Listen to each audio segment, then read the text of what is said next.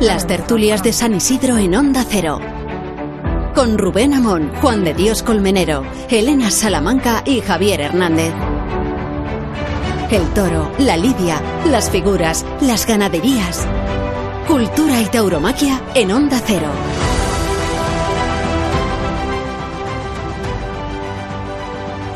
Tres tabúes hay en Madrid. Tres.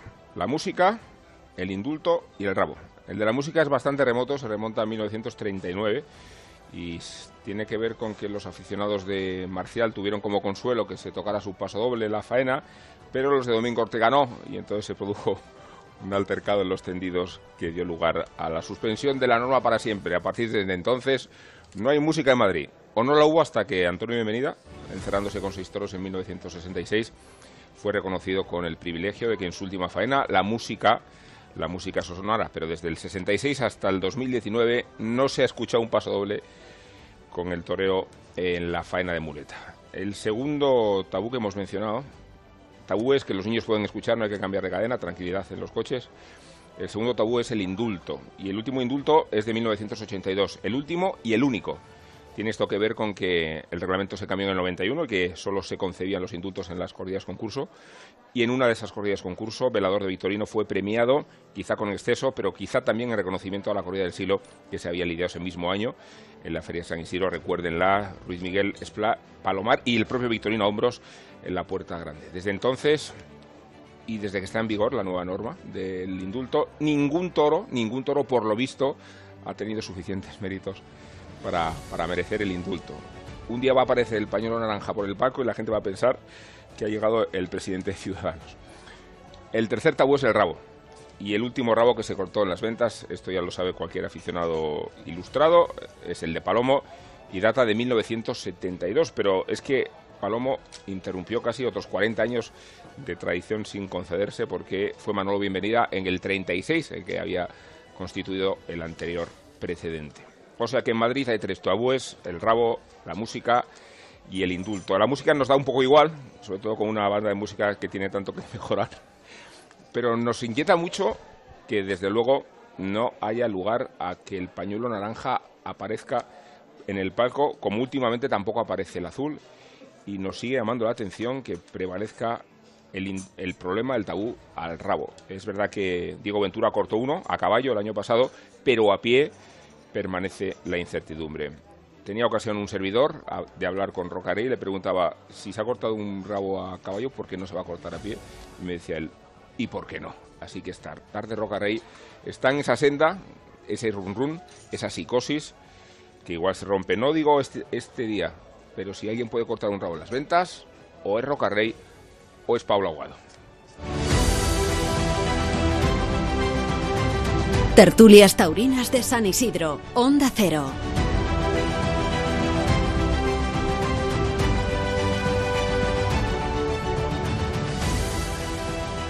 De estos tabúes vamos a hablar con la compañía tradicional, el alrededor de siempre, el de los fijos, que nos hemos ganado para algo nuestro puesto, con muchísimo merecimiento. Juan de, ¿cómo estás? ¿Qué tal, Rubén? Buenas tardes. Javier, ¿qué tal estás tú? Muy bien, a mí una vez me tocaron al ir a las ventas lo de Marcial es el más grande.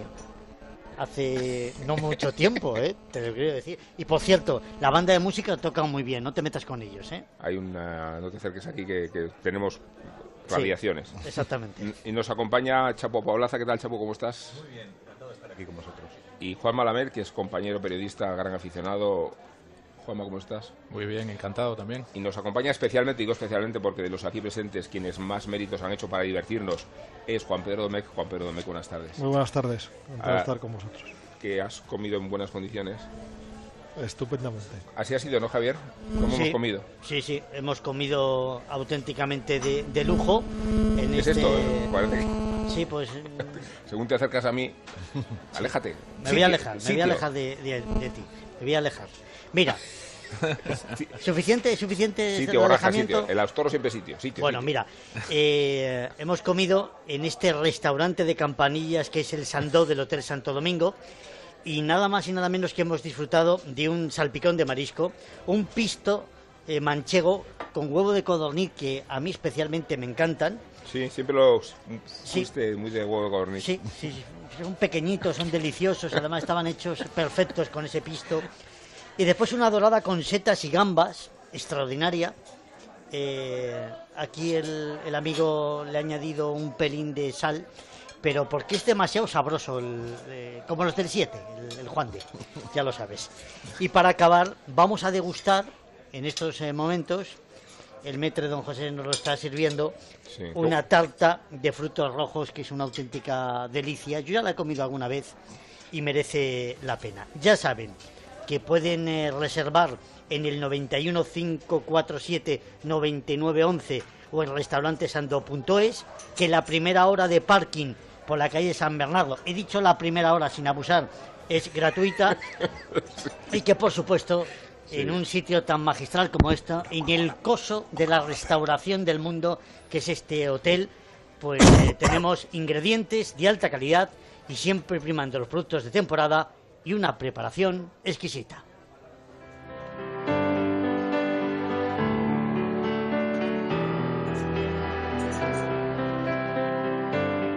Cultura y tauromaquia en Onda Cero. Pedro, ¿qué habrías hecho con despreciado si aparece un pañuelo naranja en el palco? Pues de cabeza a las vacas, ¿no? Ya estuve a punto de hacerlo, de Utrero.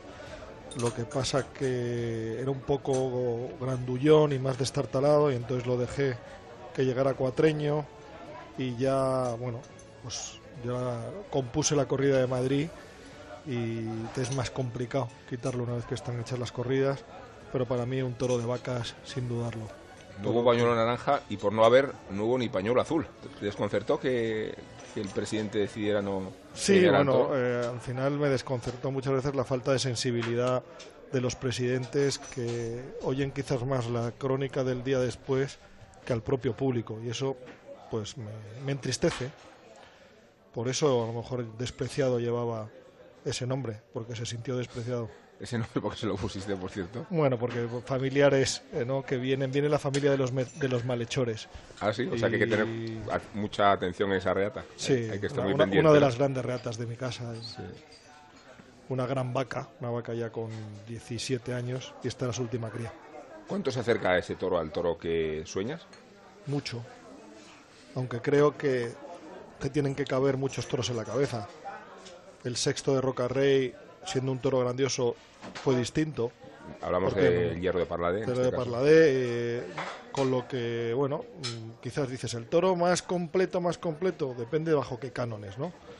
Luego el toro, el semental más grande es el que fija más sus caracteres, con lo que nunca sabes, pero caracteres como los que estuvo despreciado, yo creo que son muy importantes en la ganadería de hoy. Un toro bravo, exigente, profundo, un toro de triunfo en Madrid y que permitió a David de Miranda, que estuvo colosal, no tuvo ninguna duda, el tocar la gloria, ¿no? Que es esa puerta grande. ¿Y tienes la impresión de que ese toro acaba con el tópico del toro comercial, del toro fácil? Bueno, creo que acaba con el tópico de que muchas veces se ha querido sellar a esta ganadería como una ganadería facilona, noblona, que no hay que hacer ningún esfuerzo para torear, es una carrera- ganadería excepcional, muy brava, como se ha demostrado, y en la que hay toros de muchos estilos, pero que permiten el triunfo de los grandes toreros. El espectáculo que dio el toro, ¿no? creo que, bueno, mm, muchas veces a lo mejor después de lidiar Parladé, ¿no? Que un día pues dices Parladé y qué versión de Juan Pedro es, ¿no? La versión Parladé es la versión madrileña de Juan Pedro. Pues demostró que Parladé es una versión, Juan Pedro la misma y no es fruto de la casualidad, sino del trabajo, del esfuerzo y de, de muchas horas de devoción al toro. Vi- ¿Viste la corrida con el rey, con Enrique Ponce, el torero de la casa iba a decir por cuántos toros ha cojado Ponce? Y mm, tengo entendido que además a David de Miranda le aconsejaste que echara en último lugar el toro en el que tú tenías más confianza. Sí, así fue. Eh, primero me hicieron caso en abrir tres toros. Yo había tres toros en los que Sí. tenía gran fe. Para que fueron cuarto, quinto y sexto. Y le dijeron yo, Sí. esos tres toros abriría y luego el lotar como queráis. Y una vez que le toca a David de Miranda, toro de su confirmación en Madrid, quería echar por delante su equipo el, el 58 y les dije que, que- que- no, que, que hay que dejar por detrás al toro que uno tiene más fe. Y le digo, mira, este es uno de los toros más fe que tengo en la camada. Puede ser un toro muy importante, no, no, no equivocaros. El primero va a salir más noblón, más fácil, quizás de una versión más antigua de Juan Pedro y el segundo es por lo que llevo trabajando y gracias a Dios así fue, ¿no? No sé si llegaste a pensar que ese toro hubiera estado en mejores manos. Después de la tarde imagino que no, ¿no? Pero cuando en el sorteo cae y piensas, joder, este para Juli. Eh, bueno, si- siempre al final hay muchas veces toros que y si este toro le hubiera tocado a otro, ¿no? Pero creo que es digno de alabanza un torero joven, un tipo sin nada que vino a entregarse a Madrid Sí. y cuando en Madrid alguien se entrega de verdad, no dudó nunca con ese toro y ese viento, ¿qué más se generosísimo, ¿no? Con el toro. ¿no? Tremendamente generoso. No, no dudo nunca, es que no hubo ni un momento de decir, espera que es que voy a ver que me viene un huracán, que cómo lo aplaco. Eh, no hay ninguna duda. Y Yo cuando me he vuelto a ver la, la faena, se vuelve a emocionar, porque hay momentos de... El toro pasa muy cerca de las Sí. piernas del ¿Lo toro. has visto Y eso veces? ¿Lo has visto muchas veces? lo he visto en una vez, eh, bueno, en, en- en la realidad y en el ruedo, y otra vez más. Solo una. Solo. Qué llamativo, qué llamativo y qué estupendo, don Juan Pedro, que, que- que diga que, que incluso estuvo a punto ya de utrero de, de- de echarlo a las vacas y cómo y, y- y el conocimiento, ¿no? Para, para decir que ese era que ese era el toro del, del triunfo. Ocurre, ocurre con ocurre con, con muchos toros y que se atreva el ganadero a decirle a- al, al matador, al lidiador de ese es, ese es mi toro preferido. Hombre, hay veces que uno se equivoca, pero cuando tú tienes un conocimiento de la ganadería eh, amplio, hay determinados toros que mm, tienen muchas probabilidades de investir. Y esos dos eran, eran toros, hay días que no pasa, este pasó, ¿no? Eh, hay otras veces que también, pues, pues cuando pasó el indulto de José Tomás en Nimes, ese toro también dije ese. ¿eh? El año pasado el toro de, bueno, hace dos años en Málaga, me empeñé en, en ese, en ese toro. Mm, Yo creo que la ganadería hay que conocerla, cuando la estudias, yo me estudio todos los animales, después de cada corrida me digo, me analizo los porqués y cuando hay morfología más componente genético suele cumplirse, lo que pasa que hay una serie de factores que uno no controla, son todos los factores exógenos.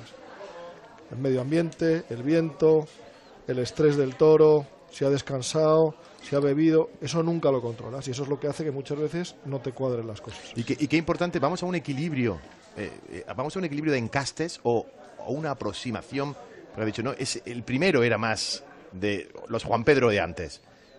El sexto despreciado es el que voy buscando. Voy buscándolo porque voy buscando también el equilibrio. Pero ojo, el equilibrio de otros encastes que también se están aproximando al encaste Domecq. Yo creo que la tauromaquia es única y aquí están los toros que embisten y los toros que permiten emocionar al público. Y yo no entiendo otra. Eh, ¿Y cómo se emociona? A través de la faena que hacen los distintos toreros. Unos con más estética y otros con más verdad. Y esa es. Yo no entiendo de dos tauromaquias, dos tipos de toros. Está, te digo, el toro que tiene el motor para embestir y el toro que no lo tiene. Luego hay estilos, ¿no? Nada se parece el toro de Victorino y mi toro, y los dos son bravos, ¿no? Y muchas veces, pues uno selecciona en función Sí, la morfología de también. esos estilos. Pero como el toro hoy en día no se mueva, que es el primer motor, luego hay que moverse bien. ¿eh? Y eso muchas veces es lo que confunde que hay toros que se mueven y se mueven que es imposible eh, emocionar. Bueno, pues se mueve nada más, el toro se movió. Es el primer punto, se tiene que mover y luego hay que moverse bien. Y yo creo que eso es lo que pide el público, lo que pide el público de este momento. Y quiere ir a ver eh, torear, Claro, pero no quiere ir a ver toros que miran más el corazón o el cuello del torero que la muleta. Eso no lo quiere. Y el día que salen, que de vez en cuando salen, pues el público eso no, aprecia. no, no, va, no va por ahí la tauromaquia. Pero quizá, Juan Pedro, con esas indicaciones que le diste a, a las cuadrillas, se queda muy patente que, una ganadería es una obra de autor y que las embestidas de uno y otro toro dependen también de esa selección, de ese proceso absolutamente subjetivo y dependiente de- del ganadero de, de selección de las, de las reses. ¿no? En ese punto, el toro que tú quieres es exactamente como ese sexto del otro día. Ese es el toro que estás buscando. Todavía sueñas con un poquito más. ¿Cómo, cómo... Eh, y también sueño con el primero de Parladé mm, en manos, por decir, de Morante, ¿no? Eh, también sueño con eso. Lo que creo es que, porque si eso pasa, yo creo que la gente se emociona y también vive una tarde excepcional. Yo creo que te tienen que caer muchos toros en la cabeza porque hay muchos toreros. Y a lo mejor el sexto mm, no le sirve a Morante y el primero no le sirve a David de Miranda. Entonces, o pasan menos cosas. Eh, yo creo que una corrida tiene que haber componentes de embestida distintos porque hay toreros distintos y al ganadero le tienen que caber en la cabeza muchas formas de investir, las formas de investir que permitan emocionar. Eso precisamente me lleva a lo que hablábamos al principio de los indultos. Yo creo que sí es posible un indulto en las ventas, pero en determinadas manos. O sea, que este público tan exigente, en el que una parte muchas veces por pasarse de exigente deja de serlo y pasa a ser mal aficionada, a mi juicio, eh, yo creo que sí, yo creo que sí tendría, que sí tendría la posibilidad de pedir un indulto si determinado torero con determinada ganadería, y me temo que no será el encaste Domecq el primero en sus prioridades, eh, confluyen en una, en una gran, en una gran faena. Eh, la pregunta un poco es esa, ¿no? pasarse de exigente es ser mal aficionado porque que no se le pida ni siquiera la vuelta a un toro como, como este sexto de Juan Pedro. Yo creo que es falta de sensibilidad, ¿no? De sensibilidad ante una forma de investir que no se ve todos los días. Si uno ve todos los días esa forma de investir, pues me callo, pero cuando no, cuando ves a la gente entregada, 23.000 almas mmm, vibrando, y el toro es el que ha permitido que ocurra eso, y eso es lo que llamo falta de sensibilidad. Cada uno que. Eh, eh, en el caso concreto de. Perdón, perdón, que. Eh, pero en el caso concreto de la. De, la no falta de conocimiento. no, no fue falta de conocimiento. Fue. estábamos todos. Lo hemos comentado aquí alguna vez. Estábamos todos tan entusiasmados porque no nos esperábamos la reacción de David de Miranda eh, con esa naturalidad, con esa igual no, no una técnica pura, pero, pero sí sorprendente de, lo hemos comentado aquí en más de una ocasión, de un tal Miranda haciéndole esa faena con la mano izquierda al toro de Juan Pedro Domecq. Entonces quizá estábamos todos tan atentos a eso y atentos al triunfo inesperado, ¿eh? por decirlo de alguna manera, que, que no reparamos en, en pedir una vuelta al ruedo no merecida, merecidísima de ese toro que, sigue siendo para mí y para, y para mucha gente el toro de la feria, de lo que llevamos de la feria hasta el momento. ¿no? Era simplemente por eso, porque yo creo que en este caso fue, fue la confusión del momento de la Plaza de las Ventas. pero el, presidente hace con el pañuelo Pero el presidente debe tener el azul y, se acaba, sí, efectivamente. Sí, Yo por eso es lo que creo, o sea, que creo que la labor del presidente tiene que ir más allá porque si no, eso es. Eh, eh, 23.000 no pueden ser presidentes. Es más para mí una labor arbitral, ¿no? Al final hay 23.000 espectadores que expresan un sentir y ese sentir tiene que ver alguien que decide. Y para mí eso es lo que tiene que hacer un presidente. Tiene que pensar en qué es bueno para la tauromaquia y hacia dónde tenemos que ir. Y analizar si ha habido algo especial o excepcional para dar la vuelta al ruedo o no.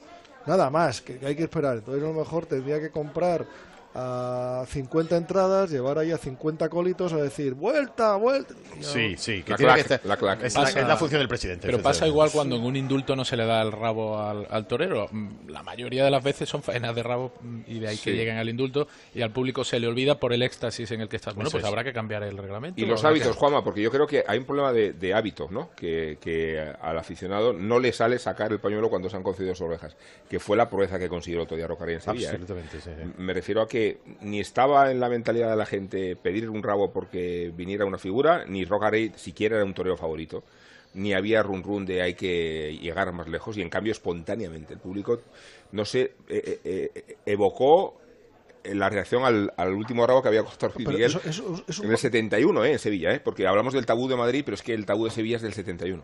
Es una valoración de sensaciones. Cuando alguien siente algo excepcional, especial, dice, yo le quiero dar todo. A mí me ha hecho gozar me ha hecho mm, ser feliz. Usted, y feliz de una forma extraordinaria. Que le den la oreja, la pata, el rabo, le den todo. Y, cuando el público está en éxtasis, por eso entra en éxtasis. ¿Y cuándo entra en éxtasis? Muy de vez en cuando. Muy de vez en cuando. Y, eso es lo que hay que saber medir. Bueno, vamos a, medir y brindar, a seguir con la tertulia, pero antes de seguir con ella y seguir hablando con Juan Pedro Med, con Juan Lamed, con Juan Malamed, con Chapo Bolaza, vamos a brindar y de eso se ocupa Nacho Ibernon cada tarde. Qué facilito lo tenemos hoy. Tan sencillo como desatar este pasodoble que escuchan, dedicado al artista que merece nuestro brindis. Molinillo honoris causa, la moviola en banderillas, de Valencia, Amunt. Temperamento y genio, Guasa, resistencia infinita contra las operaciones de rodilla, los cardíacos calvarios, este Vía Crucis. Cuídese, maestro, ese corazón enorme. El brindis de Onda Ruedo va hoy por usted. Vicente Ruiz El Soro, diestro apasionado. Feliz cumpleaños.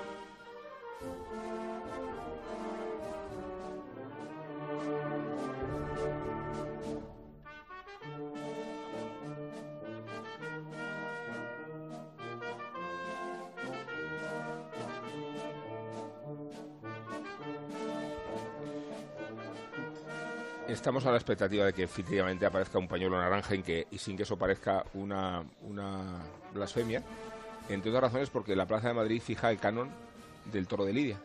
Desde luego para Madrid sí y para muchas otras plazas, ¿no? Y si no hay forma de que los ganaderos tengan un punto de referencia en sus propias ganaderías para crear esa misma expectativa, es- estamos en un callejón sin salida, ¿no? Bueno, eh, yo aparte del indulto creo que es el premio al público que se convierte en ganadero.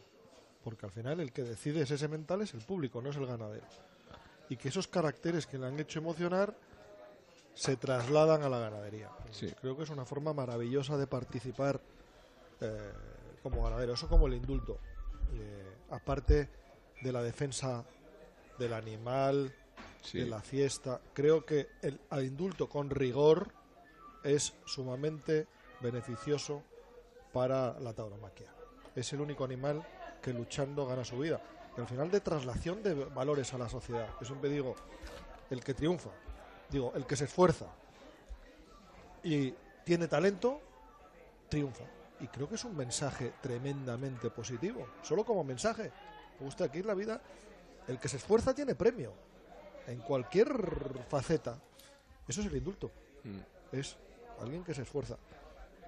El resto, bueno, gracias a Dios, eh, la ganadería la tengo muy definida y cada día tengo más toros de ese porte, ¿no? Yo, de la propia corrida de Juan Pedro, no sé si yo había nueve toros Sí. preparados y de esos nueve solo vinieron siete. Y solo vinieron siete porque dos los toreé. ¿Ah, sí?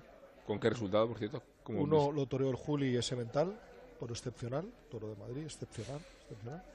Y el otro eh, fue un toro que le hubieran cortado una oreja en Madrid, pero no excepcional.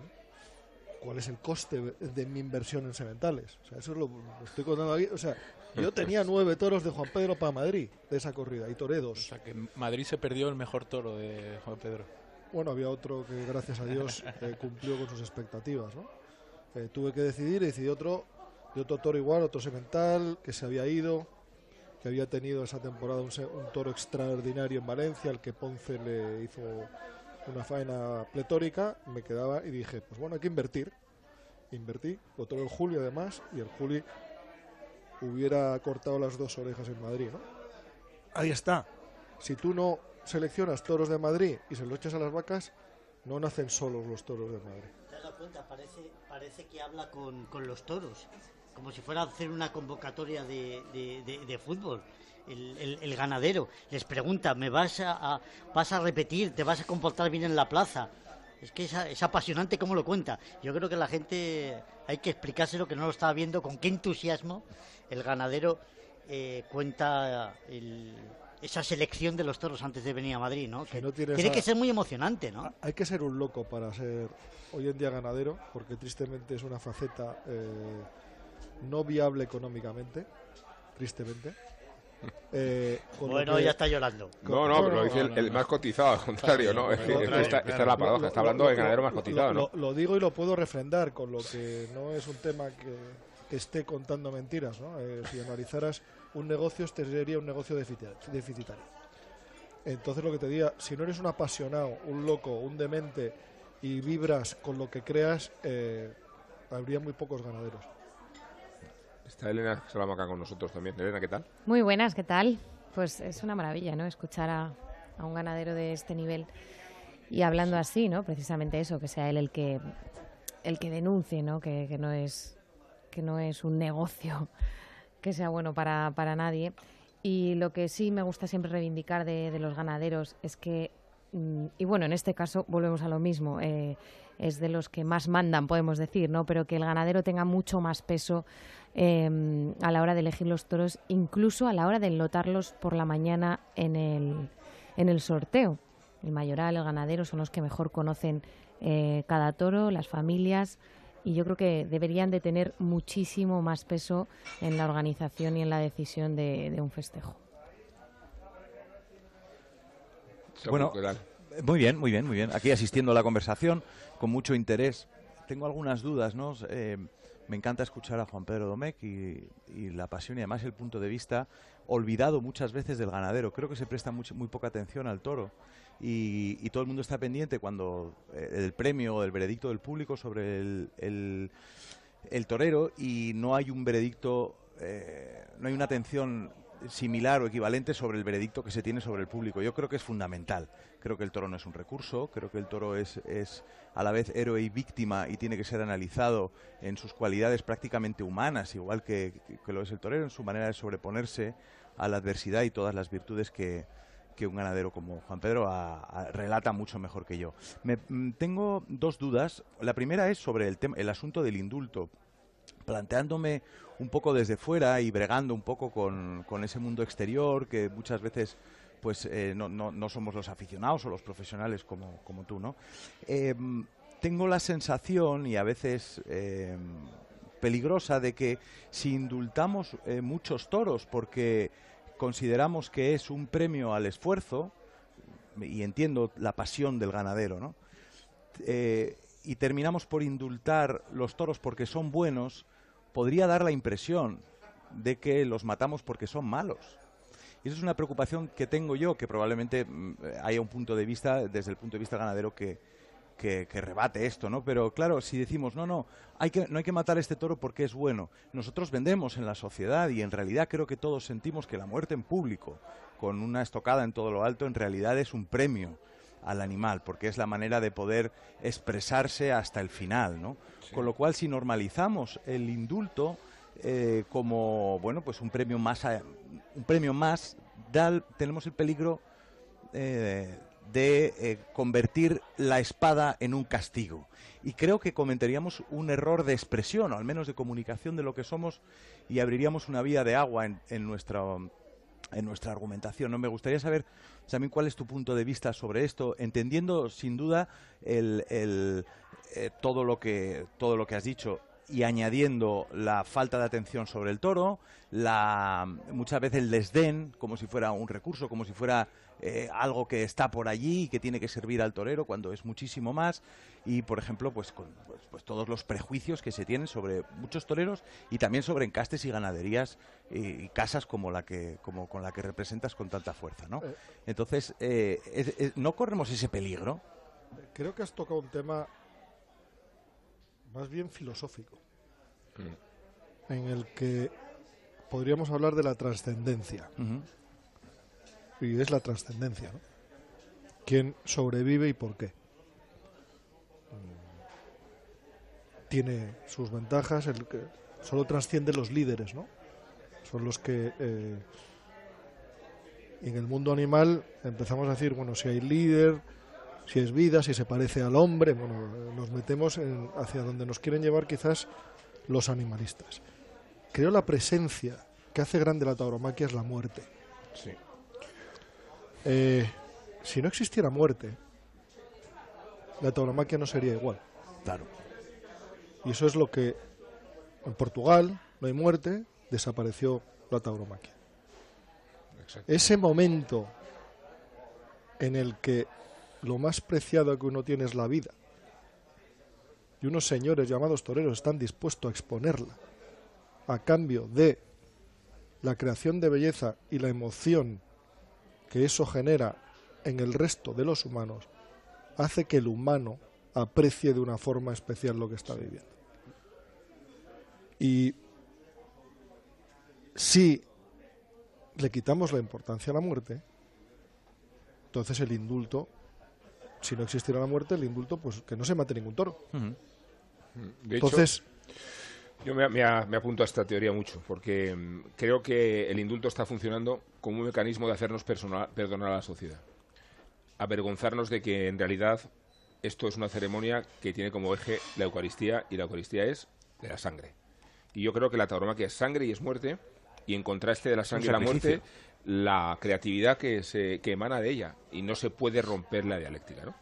Y yo creo que estamos asistiendo a una exageración de indultos en plazas porque es la forma de llevar más lejos el premio y muy poco rigor muchas veces en sacar el, paño naranja. Y contra esa filosofía, Madrid se posiciona en un dogmatismo insufrible.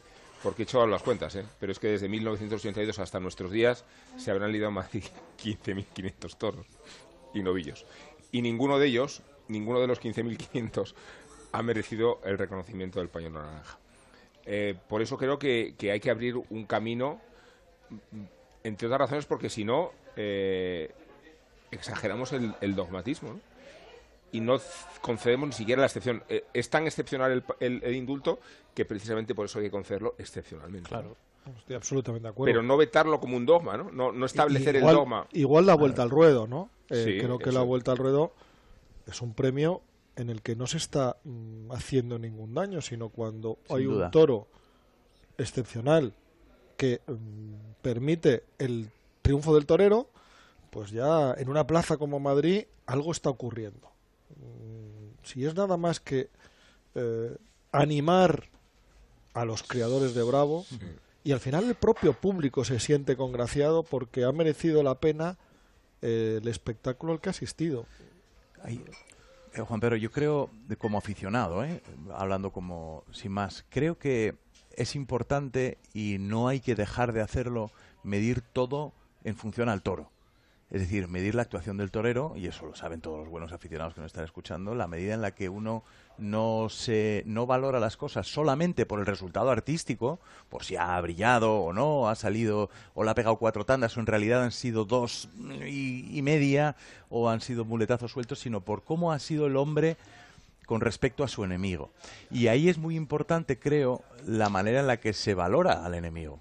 Es decir, el toro tiene que ser valorado en toda su dimensión es decir, la vuelta al ruedo y, y, sobre todo que no sea eh, una manera de luchar contra los toreros que nos gustan o no nos gustan. Es decir, que si nos ha gustado un toro, nos ha gustado y debería de haber un muro de metacrilato de dos metros y medio de espesor entre nuestra opinión con el toro y nuestra opinión con el torero. Que no usemos a premiar toros que en realidad no lo han merecido para hundir a toreros que no nos han gustado, y al revés. Es decir, que no eh, ninguneemos el premio, por ejemplo, la vuelta al ruedo para toros que han sido excelentes en Madrid o en otras plazas, para encumbrar la labor del torero al que queremos apoyar. ¿no? Que Lo que estás exponiendo, yo creo que ahí hay un tópico, una barrera que romper.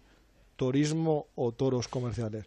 En las ganaderías toristas se premia al toro cuando a lo mejor o siempre el toro está por encima del torero cuando hay muchos casos que no es así, pero en las consideradas ganaderías mm, comerciales, por llamarlo, aunque no es un nombre que, me atraiga, es al revés.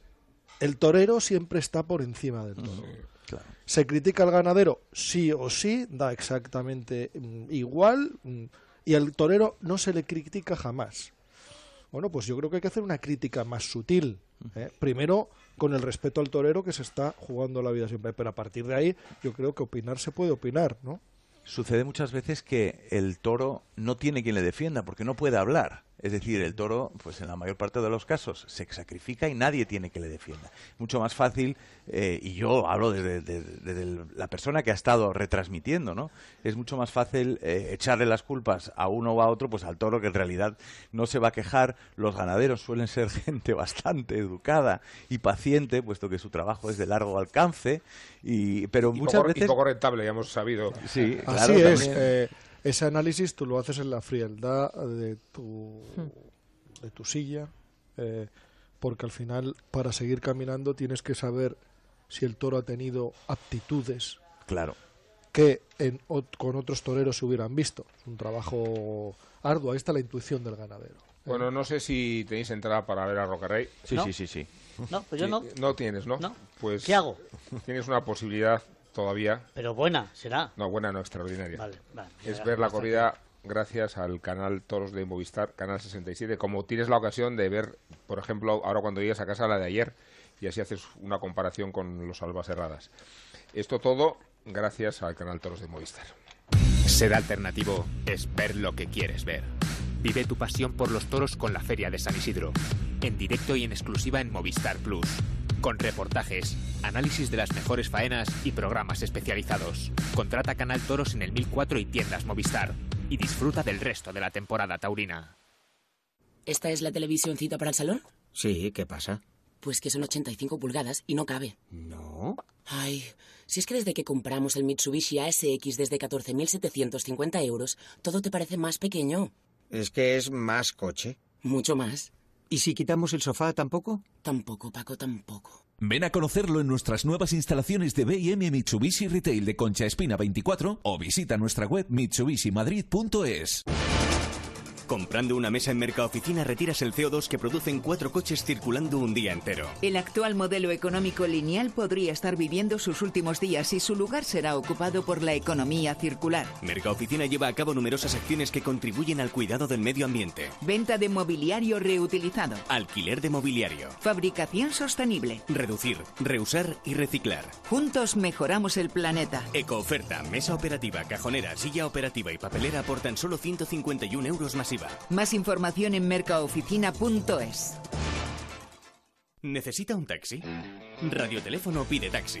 91 547 8200. La mayor flota de taxis y eurotaxis de la Comunidad de Madrid. Al llegar a Barajas, llámenos y le recogeremos en nuestro punto de encuentro. Aceptamos pago con tarjetas de crédito y puede obtener factura oficial de cada servicio. 91 547 8200 o pidetaxi.es.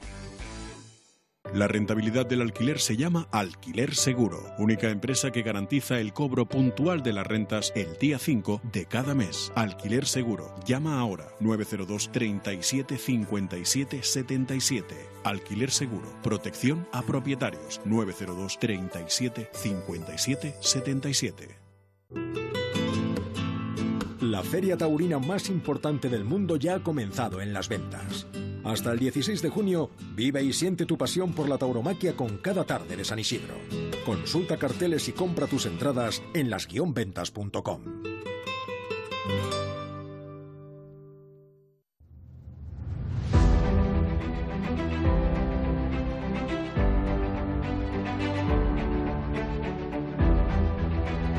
En Onda Cero, tertulias de San Isidro. Rubén Amón, Elena Salamanca, Juan de Dios Colmenero y Javier Hernández.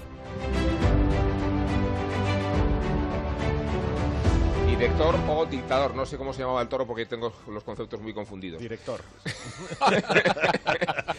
Será por haber estado expuesto a alguna que otra tiranía en esta profesión. Pues todos también, ¿eh? Director o dictador, eh, lo sigo confundiendo. Director, ¿no? Director. El sexto toro de Vitorino Martín, que vino a redimir una corrida con sus problemas, con sus virtudes, con sus dificultades, con el viento como elemento de intoxicación permanente, no tanto como sopló el día antes, Eso es. porque fue ilidiable la corrida de escolar en esas circunstancias, pero lo suficiente como para molestar. Vimos a un de justo en un momento de, de extraordinaria solvencia profesional y artística con la final sexto. ¿Os gustó el sexto, no? Sí. Sí. Yo creo que todavía está señalado en, en, en el albero de, de la Plaza Toro de las Ventas el, el surco que dejó el hocico de director. Porque lo que más hicieron ayer los vitorinos fue humillar.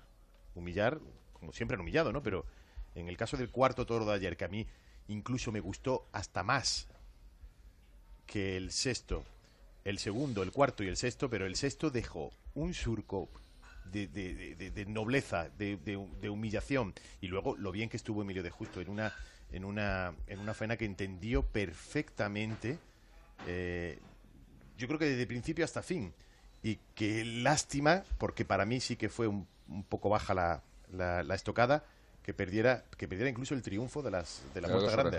sí, Sí. sí. Se lo hubieran pedido. A mí me gustó mucho el sexto toro y me gustó mucho el cuarto y, en y, no sé si más. En eso coincido, habrá gente que, que no, pero en eso coincido con, también con, con el propio ganadero, en ese criterio. Y la manera eh, sin fin eh, y sin límite de humillar de ese toro. Quizás tuvo algunas carencias, también el toro no fue el toro el toro perfecto, pero hubo algo y hubo una manera, hubo, hubo chispazos en esa manera de embestir en los vuelos de la muleta y eso creo que se transmitió mucho al, al tendido. Y luego la manera que tuvo Pablo Aguado de aproximarse al toreo. Emilio de Justo. Eh, perdón, el, estamos todos poseídos. ¿Por qué estoy pensando en Psicosis, psicosis. con Aguado. Hay, hay, un hilo, hay, hay, hay un hilo de cobre. Hasta el 16 no sé qué vamos a hacer hasta el día 16, por Dios. Hay un, hilo, hay un hilo de cobre que une, hay un hilo de cobre que une Pablo Aguado con la manera en la que remataba detrás los muletazos ayer Emilio de Justo, la manera en la que mm. los pechos, la manera en la que las dos medias, las, dos medias con el capote, las dos medias, la manera en la que, eh, la manera en la que se intenta hacer el toreo fundamental desprovisto totalmente de recursos, descarnado en su sencillez y es el toreo y, y, y, en realidad al margen sin querer hacer menos a otras tauromaquias que están presentes que tienen mucha expectación, como bueno, es innegable, ¿no? Eh, no le voy a poner un pero a, a, a Roca Rey esta tarde, etcétera, pero mañana igual sí, pero hoy no, ¿eh? Hoy no, mañana ya veremos. no, no, hombre, ¿quién soy yo? Pero sí que hay una reivindicación eh, que va entre las ferias como un río de lava debajo de las plazas del toreo de siempre del toreo fundamental y creo que eso es muy positivo. La manera en la que de pronto coge el, eh, acude con la mano izquierda, le da los pechos, le da distancia y remata detrás el muletazo detrás de la cadera sin ir mucho más allá, hasta mm. donde llega el brazo con naturalidad y la plaza de pronto se enciende. Es decir, el toreo, la tauromaquia y la afición vuelve a reencontrarse en lo que siempre ha sido. Con la mano izquierda de los medios, sí, sí. ¿Tú estuviste en la plaza? ¿La viste eh, la, televisión? Sí, estuve en la plaza. Eh, el sexto toro, para mí fue el toro que tuvo más ritmo de toda la corrida. Quizás es lo que yo entiendo el ritmo, el, el, el, uno, el único que de verdad lo tuvo. O sea, de una forma constante. La tuvo en el capote, por eso pudimos ver una faena de capote, yo creo que espléndida. Y luego ese toro, como decía, hacía unos surcos en el, en, el, en, el ruedo que eran impresionantes. Solo le faltó tener un poco más de recorrido para ser un toro excepcional. se, quedaba ahí. Y luego Emilio de Justo, creo que una entrega total. Incluso en los pases de pecho, pases de pecho con una personalidad cuando el remate de la obra, ¿no? Y ahí se mm. quedaba con ese toro que algunas veces parecía, parecía que se quedaba dormido y eso engrandecía eh, lo que estaba pasando. Creo que fue una corrida entretenida. A mí el cuarto no no sé, no no, me llenó, no comparto el entusiasmo. Movía la cabeza Nunca, Me gustó más el segundo, o sea, el toro de Luque. El toro de Luque por el pitón derecho yo creo que tuvo una, una buena faena y, y, hubo momentos en los que, que sí tuvo cosas buenas. Pero bueno, para eso está la tauromaquia, que es así de... Elena, ¿cómo lo viste tú? Yo a mí me, encantó en el sexto Emilio de Justo y, como estábamos diciendo, bueno, pues muy, muy de acuerdo con esa forma de, estar con el toro también y un gran toro. Obviamente no fue la mejor corrida de toros de, de Vitorino Martín ni el mejor eh, Vitorino, pero, pero bueno, es verdad que estamos ahí ciertas tardes que se salva en el último minuto la tarde. Ayer fue una de esas, pero de qué manera, ¿no? Esa oreja de, de Emilio de Justo lo vuelve a situar en ese sitio, en esa forma de torear que de la que hablaba Chapú y, bueno, y colaboró pues en gran medida ese toro que como, como decíamos, humillando eh, con ese con esa personalidad que tienen los toros de Alba Serrada y, y esa transmisión que, que tienen. Los aficionados que hayan venido este año a la feria y han decidido irse en el quinto, se han perdido la feria. La, feria, entera. Se han perdido a Pereira, se han perdido a Aguado, se han perdido a, a, David de Miranda. A, mí me pasó con David de Miranda. Me pasó porque tuve que ir a, la tertulia de la brújula de esta casa de por la noche y de pronto tuve que salir y estaba además con John Mueller, que vino con la Fundación Toro de Lidia al callejón y, de pronto tuvimos que irnos y en, en, el, en la oscuridad del... Del pensamiento. no, de, del casco de mi moto, escuchaba, eh, incorporándome a la M30, los soles de la plaza y yo diciendo, pero... ¿qué está pasando? ¿Por qué? Pero hay gente que se va por, por puro esnovismo, gente que se cansa, ¿Quién el sexto? Eh? ¿Quién el sexto? Ha cambiado el refranero del no hay quinto malo al sexto. Hoy el, sexto glorioso. Hoy el sexto le toca a Roca Rey. Eso es.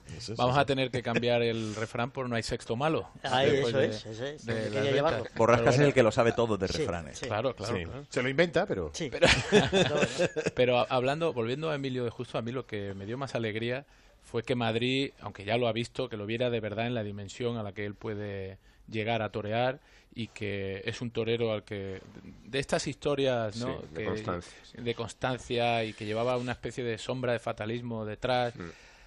Que da muchísimo más placer que lleguen a triunfar que cuando alguien pues viene empujando y lo lleva todo rodado, ¿no? Y, y además en Madrid es mucho mejor llevarse una oreja de ley que dos orejas eh, mal ponderadas, porque la espada cayó un poco baja y Sí. eso, oye, pues es de buen aficionado calibrarlo todo en su justa medida, como decíamos antes, ¿no? O sea que Emilio de Justo, de verdad, yo creo que puede salir de aquí tan reforzado como, como lo veíamos los que lo queríamos ver bien, pero bueno, oye, pasó. Lástima a Octavio Chacón, que yo también tenía esperanzas eh, eh, puestas en él, pero mm, creo que no. Ante un, ante un, mm, Zulote que fue más gazapón, eh, eh, quizás no, no, subo, no, no, no supo mm, colocarse en, en un determinado momento desde el principio y eso ya y eso ya entorpeció el toda primer la toro faena. fue infame. ¿eh? O sea, yo creo que el primer toro eh, emuló a Barrenero al, toro sí. que le quitó el sitio a Gaona, ¿eh? Sí. Eh, conmemorando los 100 años de, de Alba Serrada, ¿no? Un toro dificilísimo, ¿no? Sí, sí, la sí. antigua limaña que te quiere quitar la cabeza, Un ¿no? toro Tuvo que, menos que- que suerte, sí. terminaba con la cara arriba, no con la cara abajo, Mm. que miraba, un toro muy complicado, muy complicado. Y hablando, terminaba de muy lío justo, yo creo que ya había tocado mm, campanadas esta temporada, para que nos fijemos Sí. en Sevilla, si mata, Es le verdad. pegó unos naturales excepcionales. Vista Alegre con un toro mío de Parladé le cortó las dos orejas en otra faena mm, muy buena y eh, ves que es un torero que es capaz de torear Juan Pedros y Victorinos, ¿no? O sea que Sí. con un concepto tremendamente clásico, creo que es un gran torero y que ojalá esté muchos años y que los toros le respeten para que pueda seguir quedándose en ese sitio. Parece como si hubiera estado eh, el ganadero, bueno, describiendo al vino de Higuera. ¿A que sí, Rubén? ¿Eh? ¿Cómo no? Según lo, según lo ha dicho. Porque una mesa como la que tenemos que hoy, luego os hablaré del cartel, pero es que esta mesa es excepcional y merece un buen vino, pero no cualquiera. Desde Higuera, patrocinador de nuestras tertulias, nos acompañan cada día con su tinto Pepe Higuera, elaborado en rueda con uno de los viñedos de la Ribera de Duero y Toro. Un ensamblaje de elegancia y potencia, sofisticación y cuerpo que acompañan los mejores momentos y las mejores faenas. Descubre toda la variedad de sus vinos en grupohillera.com.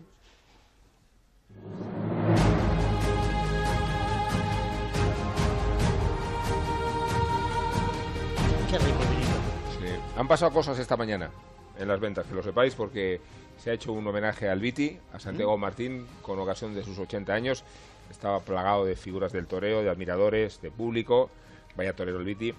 Y también porque un servidor ha tenido ocasión de compartir una conversación muy interesante con Juan Pedro Domecq y con Victorino Martín, en ese punto de coincidencia, que ya no de colisión, entre el torismo y el torerismo. Y decía Juan Pedro, que se lo puede contar aquí al resto de los oyentes, que hay una cosa que admiras del toro victorino. ¿no? Eh, lo que hizo ayer director Millar, mi obsesión en mi, eh, en mi selección ganadero, creo que la humillación es una de las bases de la bravura. Y porque siempre pongo un ejemplo, que alguien se ponga en vestir de salón, se ponga en vestir otro, vaya con la cara a media altura, a lo mejor da una tanda de 5, 6 o 7 muletazos, que se ponga a humillar. Y os lo brindo a que lo hagáis, y a lo mejor duras dos. Sí, sí, sí. Y Entonces, eso significa que el esfuerzo al que se exige al toro es. Y luego que para torear bien se torea con las yemas de los dedos, y para torear con las yemas de los dedos, la cara del toro tiene que estar abajo. Y ha habido un pasaje de la conversación un poco más inquietante. Eh, Le decía yo a Juan Pedro que, que parecía un episodio de Black Mirror, porque era la inteligencia artificial y la distopía de la tecnología aplicada a los criterios de selección de la bravura. O sea, a mí me tranquiliza que Juan Pedro tenga esta visión muy clara respecto a la intuición y respecto a la morfología, las hechuras, pero habéis incorporado los dos y cuéntaselo también aquí a los presentes. Está Juan Malamet, está Chaupo Paulaza, Elena Salamanca, Juan de Colmenero, Javier Hernández y muchísimos oyentes, las cosas como son. Eh, esta, visión, ¿no?, de cuánto la tecnología está pesando en la configuración de una Lo ganadería. confirmaba eh, Victorino tremendamente, y porque es que la tecnología está presente en la alimentación, la tecnología está presente en el ejercicio físico, la tecnología está presente en, yo te digo, mi éxito en Madrid, cinqueños. Sin Ahora tecnología no podrían estar. Y ahora digo, ¿cómo? ¿Qué barbaridad acaba de decir? No, sin fundas no estarían los cinqueños. Y las fundas son tecnología. Las fundas ¿Cómo se cubren- enfunda? ¿Cómo sí. se enfunda? Hay una tecnología detrás. A mí explícamelo que me estoy perdiendo. La eh, funda- la bueno. funda son fundas de carbono, que son fundas de escayola.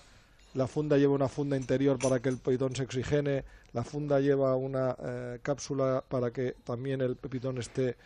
Si en esas fundas. Estamos eh, hablando de toros, ¿eh? los- Estamos los hablando de las pitones- fundas que protegen los pitones y- para que no se dañen. Muchas veces en el campo hay una forma que siempre la cuento, pues porque hay un río que lo han transformado en vega. Sí. Y eso ha sido los toros rascándose. Pues yo antes no podía tener cinqueños porque se gastaban los pitones. Gracias a las fundas viene Más el toro cinqueño. cinqueño. Mm, por eso hay Eh, mucho más. Alimentación, la alimentación es clave. El toro pasa por un problema de acidosis que es sobrealimentación para conseguir esos volúmenes y contra eso hay mucha tecnología, mucha tecnología, correctores, tipo de alimentación, cuándo y cómo. Ejercicio físico, el ejercicio físico también hay tecnología. El tauródromo famoso, ¿no? De la el tauródromo y Juan Pedro. mm, el tauródromo que creó mi padre y mi padre en que eso tenía una obsesión por la ciencia y creo que le dio un paso adelante a la utilización de la ciencia en la, ganadería eh, en unos estudios que hicimos con la Universidad de Córdoba cuando nos entregaron los resultados para el desarrollo muscular mínimo se necesitan ocho meses eso demuestra que el ejercicio físico es clave y que por eso cuando dicen los toros embisten más a partir de julio, pues porque tienen el desarrollo muscular. Y los cinqueños tienen el desarrollo muscular perfecto. Entonces, son- vas uniendo uno más. Bueno, y falta la selección genética, que es la obra del ganadero. eh, que Esos también son los utiliza- condimentos, ¿no? Que, que también utiliza la técnica. Eh, yo sigo evolucionando. He transformado mi base genética en una base numérica, exclusivamente numérica. Estoy en un proyecto de programa, lo que pasa que como era muy caro, pues lo voy haciendo muy, muy poco a poco, colaborando con una empresa de un amigo mío al que le dedica sus horas libres y vamos haciendo un programa.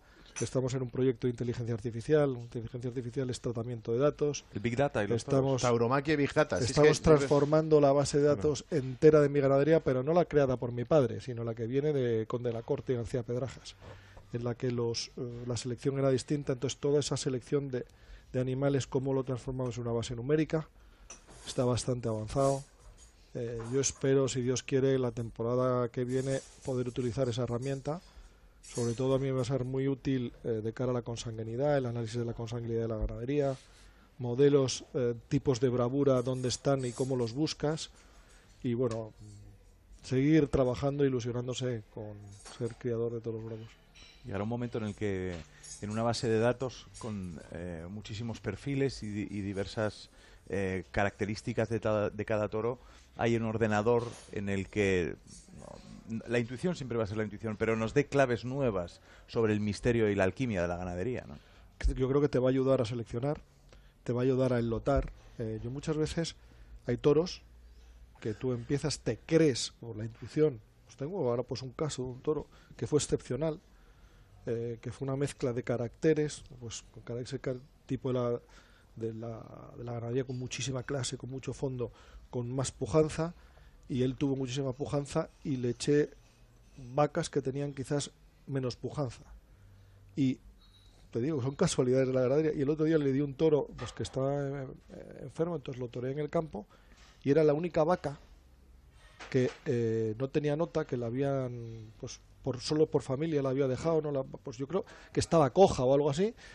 Y luego miré y digo, claro, si esta vaca viene de poder en la ganadería, lo que le va al toro es poder y yo le he echado lo que no tenía poder.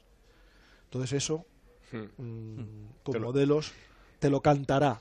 Te lo ¿Y facilitará cómo- para poder... te lo, te lo facilitará que al hacer ese análisis de combinaciones, que no está haciendo solo análisis de la combinación, sino que también analizando la parte de, de la madre, te dirá, en esa compensación tienes que compensar esto también y para compensar Claro. esto también échale de esto también. Y la manera en la que animales que son de las mismas características eh, ligan o no ligan.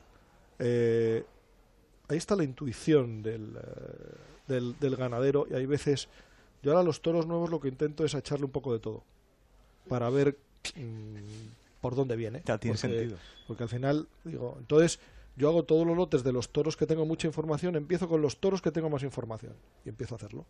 Y además de una forma, empiezo siempre en verano, pues más- estoy más relajado, hay muchos días que uno está más... ilum- Además que hay que hacerlo, es como, es como una visión, ¿no?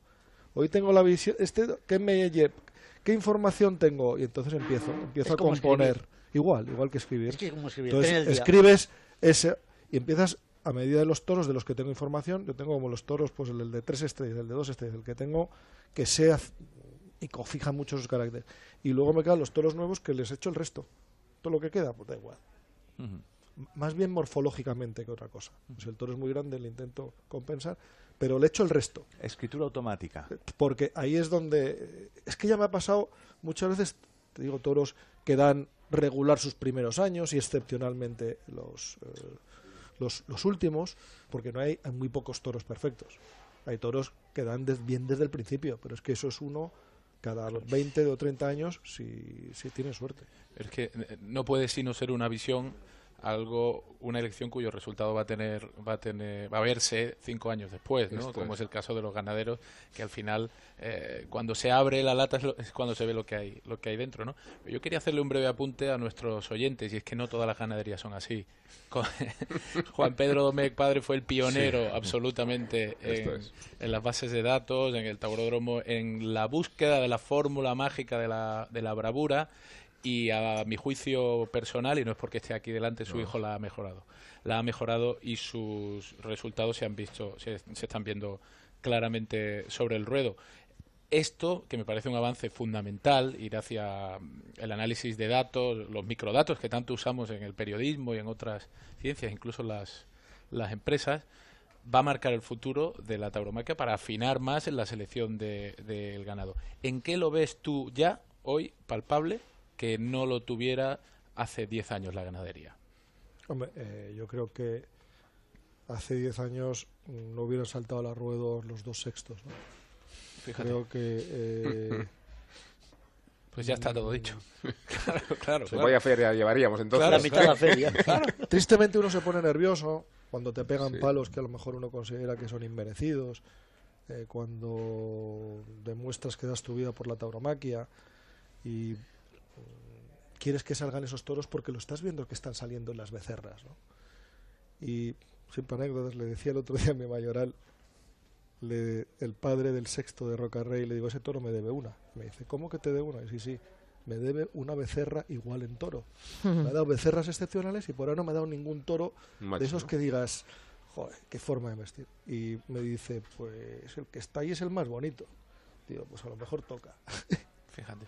El más bonito, Eh, yo de verdad, cada vez que pienso en el más bonito, yo pienso en el jabonero llamado Umbú, que se lideró el año pasado, ¿no? Que fue un toro extraordinario, ¿no? De Luis David. Si Dios quiere, el año que viene vendrá un hermano de padre y madre. Sí. No tan bonito, distinto. Fue un toro maravilloso de churas. ¿no? De este churas distintas, también melocotón, pero si Dios quiere lo quiero traer a Madrid. Que los quitas, ¿no? Los Pero- jaboneros los quitas, ¿no? No. No decías que... Es un color que me gusta menos porque es- la sangre se ve y luego porque cuando sale un jabonero malo parece que todos los hermanos mm, son hijos de... Es que son los toreros muchas veces ¿no? como el negro que sale malo. Pero ¿no? también porque Pero, eso- pero pero es una porque- capa que nos retrotrae a Veragua, ¿no? Sí, eh, Sí, yo no la he es. perdido. Tengo dos sementales jaboneros. Un semental que le veo los productos este año. Los primeros los veo en Córdoba mañana. eh, es un toro indultado en Arganda, el primer novillo indultado, jabonero. Y luego otro de los sementales más importantes que he sacado en la ganadería en los últimos tiempos es un toro jabonero, que lo saqué hace dos años y cuyos productos los veré pues el año que viene en las Heralas y a posteriori y un jabonero que fue excepcional. Y, y sobre algo que acabas de decir, toros que son hijos de mismo padre y misma madre, de mismo toro y misma vaca, van siempre a la misma plaza que fue su No, hermano. esto es algo, por- es una manía, es un por, por casualidad, lo podía haber lidiado el año pasado, pero creía que su desarrollo acinqueño podía ser, eh, y luego pues porque a la gente le hace ilusión, ¿no? Al final un busto, un gran toro, la comparativa, a lo mejor eh, justo es el malo de la, de la camada, pero bueno, te hace ilusión, ¿no? Que su hermano se le dio en Madrid, un Sí. toro de una reata también eh, excepcional, de un toro que me ha dado grandes cosas, pues bueno. Bueno, una de las cualidades que tiene el canal Toros de Movistar es que se puede ver la faena de Umbú, por ejemplo, aunque fuera el año pasado, y se puede ver la Feria de San Isidro entera, se puede ver todas las ferias y también con visión hacia atrás, hacia adelante. por eso nos gusta tanto este canal número 67. Ser alternativo es ver lo que quieres ver. Vive tu pasión por los toros con la Feria de San Isidro, en directo y en exclusiva en Movistar Plus, con reportajes, análisis de las mejores faenas y programas especializados. Contrata Canal Toros en el 1004 y tiendas Movistar y disfruta del resto de la temporada taurina. La feria taurina más importante del mundo ya ha comenzado en las ventas. Hasta el 16 de junio, vive y siente tu pasión por la tauromaquia con cada tarde de San Isidro. Consulta carteles y compra tus entradas en las-ventas.com.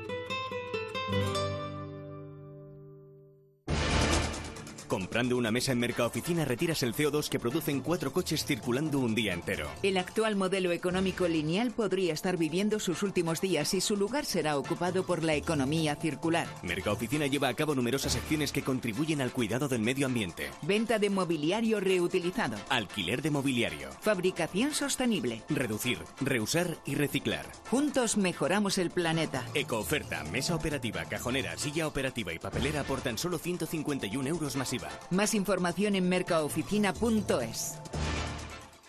¿Necesita un taxi? Radioteléfono pide taxi. 91 547 8200. La mayor flota de taxis y eurotaxis de la Comunidad de Madrid. Al llegar a Barajas, llámenos y le recogeremos en nuestro punto de encuentro. Aceptamos pago con tarjetas de crédito y puede obtener factura oficial de cada servicio. 91 547 8200 o pidetaxi.es. La rentabilidad del alquiler se llama Alquiler Seguro, única empresa que garantiza el cobro puntual de las rentas el día 5 de cada mes. Alquiler Seguro. Llama ahora 902 37 57 77. Alquiler Seguro. Protección a propietarios 902 37 57 77.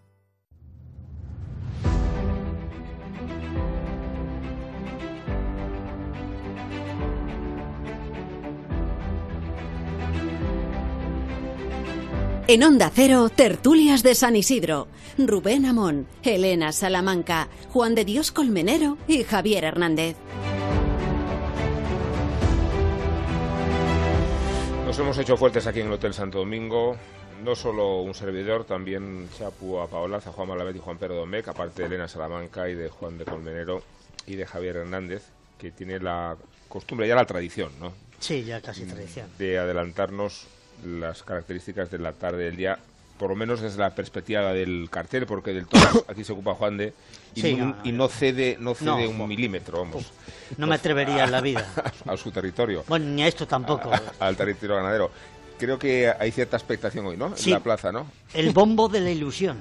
Qué bonito. El, es que me, me conmuevo, borracha. Sí, sí, veo que lloras y todo. Mira, abre el luminoso otro de la Gerena de Sevilla, como Daniel Luque, parece que los hacen como los chorizos de mi pueblo. Escribano, con mala rima pero web propia. Se forma en la escuela hispalense, toreo largo, templado, de mano bajo y puro. En su alternativa en Aranjuez en 2004, da la nota ante cantador, corta dos orejas, le gusta el golf y los toros de Miura. Suele vestir con traje y corbata y en la plaza suele ir de rosa, palo y blanco. Dos cornadas, una en Alicante y otra en Sotillo de Ladrada, seguimos con la geografía, casi lo mandan al Camposanto. Ir sin apoderado a pecho descubierto y calzón quitado le costó muchos contratos. José Luis Moreno es su nuevo ventríloco, apoderado. Esta tarde viene dispuesto a decirle al peruano eso de Toma Moreno, que voy a ser mejor que tú. El segundo de la terna es conocido en Onda Ruedo como El Pachorras. Hablamos de Román Collado, valenciano de, de madre francesa y espíritu de Bilbao.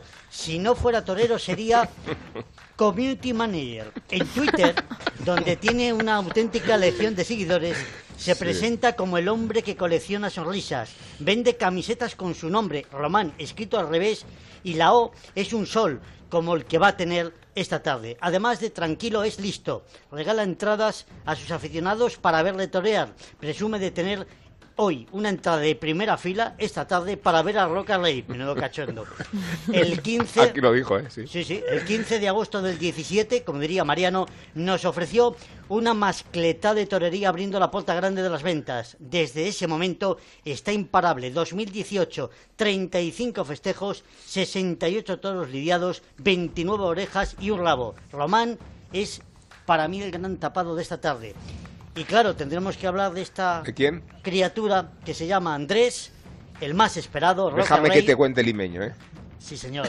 Más conocido, este es más conocido que en Perú que Martín Vizcarra, su presidente, que estuvo, por cierto, hace... En este más- programa, ¿cómo olvidarlo? No, no, Vizcarra no. Digo que estuvo el Martín Vizcarra hace un mes en Madrid y no se enteró ni el tato. Segunda tarde en las ventas, donde viene dispuesto a tocar el bombo y los platillos de la gloria. Tengo algunas preguntas, Rubén, sobre lo que puede pasar hoy con Andrés. Mira, curiosamente son siete. La primera, ¿estará a tope tras el percance de hace una semana? ¿El bombo le resultará embarazoso?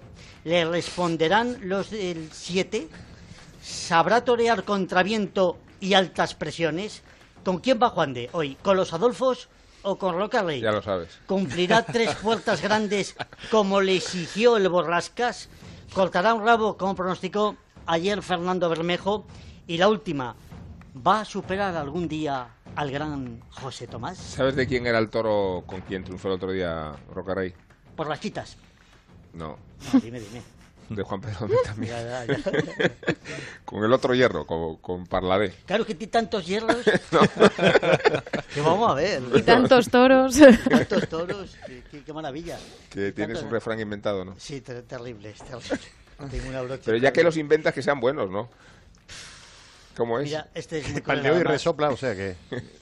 El que nació para torero, del cielo le caen los cuernos. Qué malo, otra vez, otro día más, muy malo. Son muy malos. A mí me pero- gusta. Mucho hablando de Yo despreciado, pero, Borrasca. pero hay que hablar del, del sexto de, de Parladé. Sí, maderero, un toro, yo creo que una embestida especial, quizás todavía más profundo y embestida más por bajo eh, que despreciado. Y bueno, un torero sublime en su esplendor y supo no dudarle y sacarle todo lo que tenía el toro. Un toro incierto en los primeros tercios, pero que cuando le dejó la moleta lo quería, la quería coger con ahínco, con temple, con profundidad y vivimos bueno, una faena especial. ¿no? Juanma, Chapu, ¿tenéis la impresión de que hoy es el centro de la feria? Que hoy es el centro de gravedad, no porque estemos justo en el, en el meridiano, sino por cuánta expectación hay en, en la Sí. reunión de los Adolfos con Sí, Rocarrey. Totalmente. Mm, perdón, eh. Juanma. La, mm, la expectación en la sociedad aneja a los aficionados es fundamental.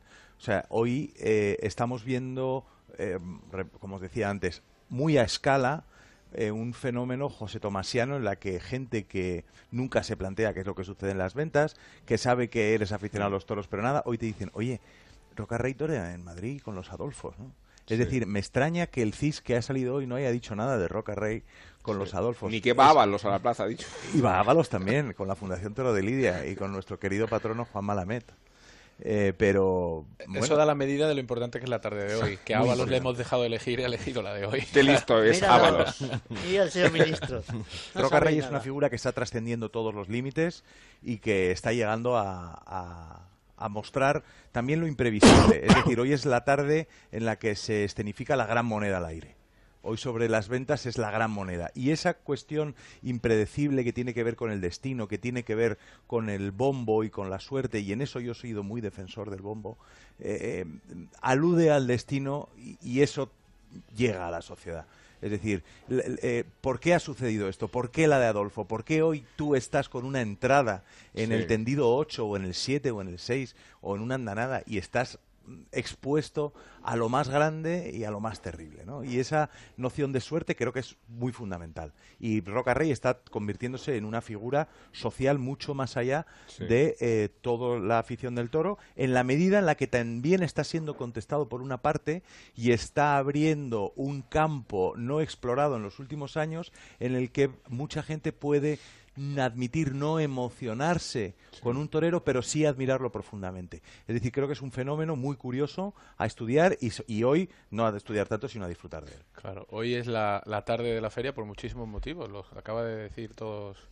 Eh, Chapu, eh, en primer lugar porque es excepcional, se sale de lo corriente, que por desgracia, a mi juicio, que una figura del toreo pues eh, lidie con estos encastes y digamos que que, que, haga la hombrada. En este caso ha necesitado de, de, los giros del bombo para que le tocara la bolita. ¿Quién sabe si bolita caliente, no? Porque qué casualidad, lo digo de broma, ¿eh? Qué casualidad que le tocara a, Roca Rey. Si ves los repartos... A Roca Rey, igual que el año pasado le tocó a Talavante en, en otoño, ¿no? Sí que por cierto no, no, salió nada bien y a eso estamos eh, expuestos, ¿no? Porque también hay otra cara de la moneda que es que las figuras eligen las ganaderías que eligen por lo que lo eligen y es porque embisten más y mejor para su concepto de, de toreo normalmente. De todas maneras, el toro de Adolfo, cuando sale templado, humillador, con ritmo, es un toro que, que, hace vulcanizar a los tendidos, sobre todo con, cuando hay un torero de la dimensión de Roca Rey, Roca Rey delante.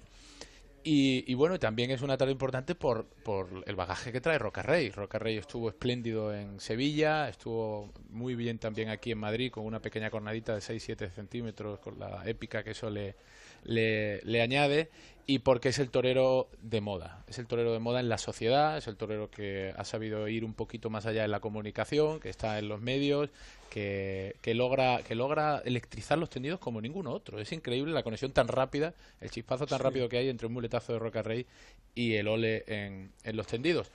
Más aún, yo quiero ir más aún a ver si abro un poquito de polémica, que estamos todos muy de acuerdo hay ahora un run run entre los aficionados, no digo en la sociedad, en la sociedad es Roca Rey el líder, entre los aficionados sobre si Pablo Aguado o Roca Rey.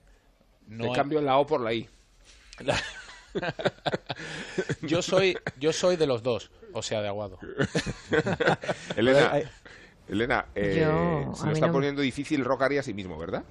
Sí, pero eh, es maravilloso, ¿no? La expectación que hoy hay en torno a este torero y a, la figura, ¿no? Es, lo que tú dices, al final llega a competir consigo mismo, ¿no? Y, y, hoy todo el mundo, las miradas están puestas en él y quería también aprovechar para preguntarle a Juan Pedro, ya que tenemos la suerte de tenerlo, cómo se debe de estar sintiendo, porque todos miramos a los tres toreros que se anuncian hoy, pero hay un ganadero que hoy tiene la responsabilidad máxima, yo creo. O sea, eh, de, de él depende el triunfo o el fracaso, porque sabemos que en el momento en el que está Roca Rey es triunfo asegurado, a no ser que pues los dos eh, toros que tenga que tiene en su lote pues no, no le ayuden, no colaboren, porque al final eh, estando como está, bueno, o Román o, Escribano, ¿no? Pero bueno. además viene Elena de la liguilla Alba Cerrada, que viene de compararse con Escolar. Claro, entonces con la presión con la que vivís estos momentos, eh, Juan Pedro nos lo puedes contar muy bien porque muchas, muchas, muchas tardes bueno, todas las plazas de primera, pero sobre todo Sevilla y Madrid tienen una presión especial y cuando encima eh, son las figuras del toreo que te las torean, hay la expectación generada, todo el mundo quiere ir y la base de este espectáculo es el toro, que es la materia prima. El día que el toro no embiste se puede ir todo al hmm. garete y ya puede mm, los toreros, el toro el torero más grandioso, hoy Rocarrey, como no le envistan, pues tristemente no veremos un buen espectáculo. El toro, Juan de, el toro. El toro, Rubén. Su Majestad, el toro, parte 3. que Juan de, de los Cárdenos. ¿eh? Y rúbrica, rúbrica a este regalo que ha sido, que está siendo la miniferia dentro de la feria del encaste a la Cerrada. Y si ayer hablábamos y elogiábamos a los de la A coronada de Vitorino, la A de ávidos altivos, armados, astutos y admirados, que se lo digan si no. Al cuarto y al sexto de la tarde con Emilio de Justo todavía está marcado en el albero el surco del hocico de director. Pero hoy tenemos que hacer lo propio con la otra A, que en realidad es una V, en el hierro de la verdad y de la victoria con V de Adolfo Martín. Desde el corazón de Extremadura, en la provincia de Cáceres, guardan armas los Adolfo, hermanos y sobrinos de los Victorinos. Esa mezcla brutal de Saltillo que enciende la chispa del murmullo en las ventas cuando salen por chiqueros y siempre ensalzan la valentía y el arte de quienes se colocan delante de su cara alargada.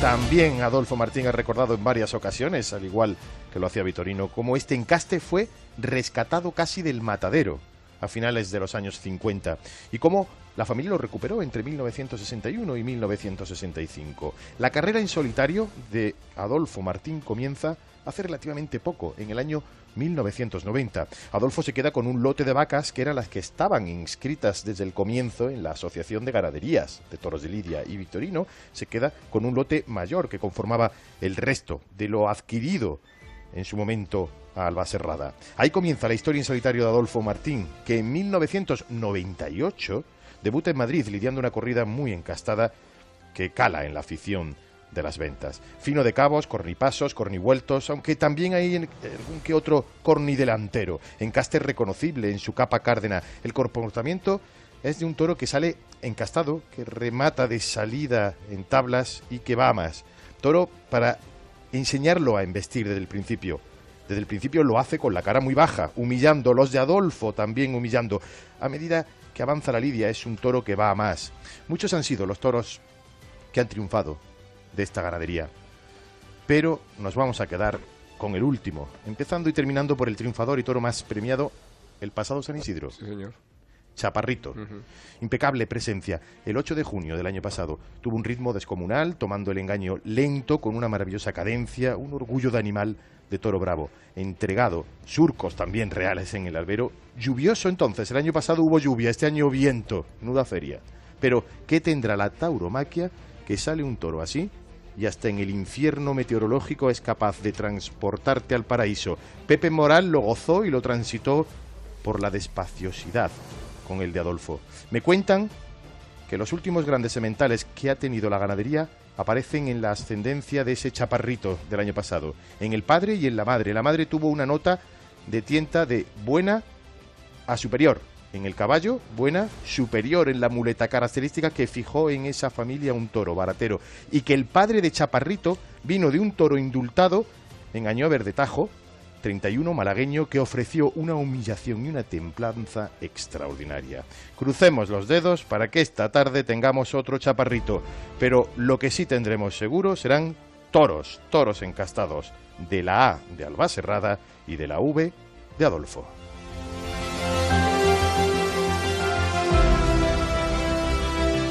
Tertulias Taurinas de San Isidro, Onda Cero.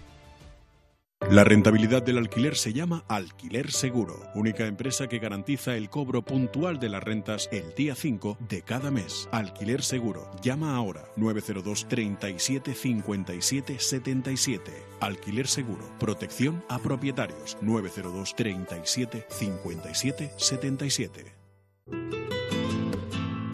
La feria taurina más importante del mundo ya ha comenzado en las ventas. Hasta el 16 de junio, vive y siente tu pasión por la tauromaquia con cada tarde de San Isidro. Consulta carteles y compra tus entradas en las-ventas.com. ¿Necesita un taxi? Radioteléfono pide taxi. 91 547 8200. La mayor flota de taxis y eurotaxis de la Comunidad de Madrid. Al llegar a Barajas, llámenos y le recogeremos en nuestro punto de encuentro. Aceptamos pago con tarjetas de crédito y puede obtener factura oficial de cada servicio. 91 547 8200 o pidetaxi.es. Comprando una mesa en Mercaoficina retiras el CO2 que producen cuatro coches circulando un día entero. El actual modelo económico lineal podría estar viviendo sus últimos días y su lugar será ocupado por la economía circular. Mercaoficina lleva a cabo numerosas acciones que contribuyen al cuidado del medio ambiente. Venta de mobiliario reutilizado. Alquiler de mobiliario. Fabricación sostenible. Reducir, reusar y reciclar. Juntos mejoramos el planeta. Ecooferta, mesa operativa, cajonera, silla operativa y papelera por tan solo 151 euros masiva. Más información en mercaoficina.es.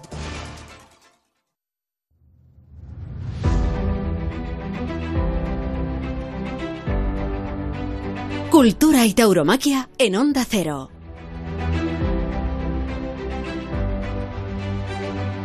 Bueno, tenemos como invitado de referencia a Juan Pedro Domecq y estamos viendo en esta feria, también en las anteriores, que se consolida el toro de 5 años o de 5 para 6 y que Florito no interviene como intervenía antes en las ferias, eh, salen pocos obreros. Y ha sucedido en la época de Simón Casas, imagino que guarda una relación una cosa con la otra. Tremenda. Eh, yo creo que el toro cinqueño, como he dicho anteriormente, es un toro que tiene la musculatura desarrollada. En nuestros últimos años en Madrid, el año que no funcionó o que funcionaron mal las cosas fue cuando vino otra vez con cuatreños y decidí que, bueno, que hay que volver al cinqueño. Y ahora lo que hago es proyecto eh, la corrida del año que viene sobre la base de la camada de cuatreños. Y bueno, yo creo que es un coste adicional, pero para una ganadería como la y, y para muchas otras yo creo que es fundamental por la exigencia de una plaza como Madrid. Pero es verdad, Juanma Chapu, que, que estamos asistiendo a, a esta novedad, ¿no? Eh, eh, cuando veíamos un cinqueño en el programa de mano, decían, mira, uno, un cinqueño, ¿no? Ahora lo que te sorprende es que hay uno de cuatro. Bueno, es que antes parecía que era el sobrante de toda la camada anterior y que llega a Madrid. Ahora no es el sobrante, es el elegido. Es muy muy distinto. ¿eh? Sí. Y te digo, como antes he explicado, las fundas es lo que ha permitido eh, ese, esa evolución. Esos dos o tres centímetros más de pitón, ¿no? Bueno, yo tengo ahora toros que eh, ya como lo he aprendido, que los ves ahora y dirían no servirían en Madrid nunca y de repente de cinqueño hacen... Ah, sí, hasta ese punto. Hasta ese punto. Entonces eso es lo que te permite. Eh, hay toros que es que les crece el pitón del orden de 25 centímetros el último año. Daban el lección. Entonces, eso es lo que te cambia. Y te cambia de forma. Hay que saber verlo hacia dónde. Y, y en el caso de, de, tus ganaderías, no es por el tamaño. No es que Madrid exija un tamaño mayor del toro y un peso que no se alcance con cuatro años. Es la cara. La cara eh, es lo que te determina Madrid.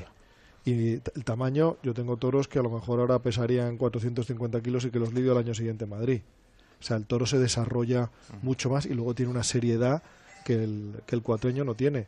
Y con pesos hay de toros que pueden pesar 500, 500 y pico tiros, si no kilos, si no fueran eh, cinqueños no se podrían lidiar ni por asomo. También en, el carácter, en la manera de estar en la plaza. Bueno, ¿O es un mito? Yo eso es más, más un mito. Al final eh, eh, genéticamente es el mismo de cuatreño y de cinqueño. Lo que pasa es que el desarrollo muscular no es el mismo. ¿Y, qué, efecto tiene? Hay un, en el tendido de las ventas hay una conversación eterna que es muy divertida, que es el, el McGuffin, ¿no? que es la pendiente. La pendiente del ruedo en la medida en la que, si es cierta esa teoría, el toro al salir congestionado del caballo se encuentra el ruedo hacia los medios, no una cuesta arriba, sino una prácticamente llanura y hay menos toros que pierden las manos, con lo cual hay menos toros que, que van para atrás. Porque es verdad que la que la, el número de toros que se echaban para atrás y el número de sobreros que salían se redujo drásticamente cuando cambió la pendiente. Eso es por la selección, el desarrollo muscular y la genética. Claro, pero puede suceder de un año a otro tan drásticamente como pasó. Hmm. al final, a Madrid, no sé qué número de toros cinqueños se lidiarán, pero... Yo digo que la mayoría. La mayoría de estas ferias están en cinqueños, sí. y eso es lo que ha determinado que se caigan mucho menos y que echen mucho menos. Y hemos visto toros al límite de los seis, ¿no? Toros que cumplen en agosto, varios obreros, hemos visto esas circunstancias. Es que lo, yo no sé de la cuesta, que se habló mucho con Morante, ¿no? Tenía también una función que era ver el toro más grande. Cuando hay una cuesta arriba la gente veía el toro más grande. Esta mañana lo hablaba con Rubén. Yo creo que una de las reformas que llama esta mm. plaza es reducir el ruedo. Reducir el ruedo porque eso sería acercar el toro al público. Y luego que el toro recorrería menos espacio. Aparte, ¿eh? pero la primera es acercar el toro al público. ¿Cómo vibraría? O sea, con ese pedazo de toro viéndolo mm, de verdad, de verdad, creo que sería muy importante. Y yo creo que la reforma que está la de el viento que es el tremendo enemigo, la cubro o no la cubro, pero yo antes reducir el tamaño del ruedo. Hay ganaderías que se afligen en el espacio tan abierto del ruedo, claro. Y luego que tienen que recorrer mucho más espacio. Entonces, los, los vientos, pues tú para irme al 6 es que mm, ayer pues a Octavio no se lo tuvieron que llevar. Eso pierde pierde escena, pierde torería, pierde tiempo. Si tú tuvieras un ruedo que con andando el propio torero lo llevara donde hace menos viento, sería infinitamente mejor. Y luego se podrían torear muchos más toros en el centro del ruedo. Pues ahora que el periodo electoral puso una pausa en la propuesta de, de reforma de la plaza y que los que parece ser que pueden gobernar en la Comunidad de Madrid no están enterados del proyecto, así de claro, mm. Pues puede ser un buen momento para introducir este tipo de mejoras, no solo los tendidos y por supuesto las salas, las salidas de incendios, etcétera, porque estábamos en el siglo XX como mucho en cuestiones de seguridad en las ventas, sino modificar el ruedo. Pero yo sí quería. Porque no se ha despeñado un, pensionista de la andanada. El día que ocurra eso, tomaremos conciencia de lo presentable que está la plaza. O que todas las salas interiores tengan una sola salida, cuando en cualquier manual de seguridad se dice que tiene que tener dos por, por incendios. Pero yo quería llamar la atención sobre la, la cuestión de la pendiente la, la cuesta, la tan famosa cuesta de, de las ventas, se redujo primero por las exigencias de Morante, pero luego por, por, convicción propia de la empresa de la empresa Plaza 1 y es muy curioso para que lo sepan nuestros oyentes que no es igual la pendiente en todos sitios. Hacia el caballo es recto donde se torea tiene una o casi recto 0,1%, donde se torea a lo mejor un 0,2, eh, salida de Chiquero es un 0,3, la plaza no es uniforme, tiene más cuesta para salir, menos para torear y bueno, todo eso siempre cumpliendo con que cuando llueve tiene que tener un poquito de cuesta porque cuando llueve no se no se encharque, ¿no? O sea que la tecnología de la que hablábamos antes ya ha llegado hasta la pendiente de, la venta. Eh, Juan Pedro, el apellido Domecq dice muchas cosas, más que identificar tu ganadería, identifica Jandilla, identifica Santiago Domecq Marqués de Domecq, Estrella, obviamente, también Zalduendo cuando la llevaba tu tío. Ya sé que son días de, duelo, de hecho, las dos tardes de tu ganadería han llevado a Divisa Negra, pero sí queríamos que hicieras un recuerdo de Fernando. El otro día lo hizo Cayetano con mucho entusiasmo, con mucho cariño, pero que sí que nos hablaras un poco de, tu tío Fernando. Bueno, yo creo que un ganadero excepcional eh, que se preocupó del comportamiento del toro, que entendía eh, este encaste maravillosamente apasionado, un loco de la tauromaquia, vehemente muchas veces, pero esa pasión le hizo ser el que fue, eh, un hombre íntegro, cercano, aunque era tímido, tremendamente cercano, que en esta etapa, desde que ya no era ganadero, eh, estuvo siempre cerca, siempre apoyándome. Un gran tipo. Nos emociona Juan Pedro y respetamos esta, emoción. No quiero dar disgustos a los aficionados, esperemos que no haya viento, ¿no? No hay ni una sola excusa en el día de hoy. Vaya. Es decir, que no se ha colocado todo, se ha colocado todo. Todo se ha colocado.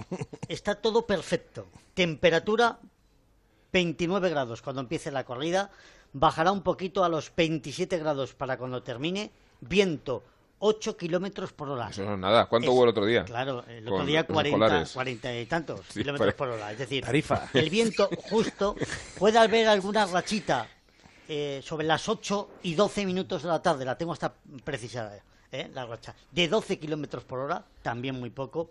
Y la verdad es que las condiciones son excepcionales para que podáis disfrutar hoy en las ventas y que el tiempo no sea ninguna molestia. Hemos de decir que es verdad que torea Rocarrey, que torea Escribano. Entre sus hitos está un, un, toro como Cobra Diezmos, que no era de Victorino, pero sí de la ganadería, que era de Victorino, no de, no de Adolfo, pero, pero es del mismo encaste.